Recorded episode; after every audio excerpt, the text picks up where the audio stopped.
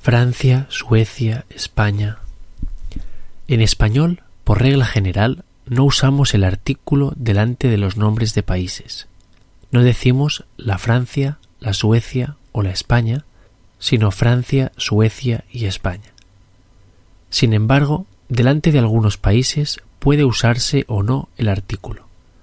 Algunos de ellos son el Brasil, el Camerún, la China, el Congo, el Ecuador, los Estados Unidos, la India, el Líbano, el Pakistán, el Paraguay, el Perú, el Senegal, etc. Puede usarse el artículo, aunque sigue siendo igualmente correcto no usarlo. Ejemplo de uso. Mi amiga María ha viajado mucho este último año. Se fue a Francia un mes, luego a Italia, Grecia, Turquía, incluso pasó quince días en la China y una semana en Estados Unidos.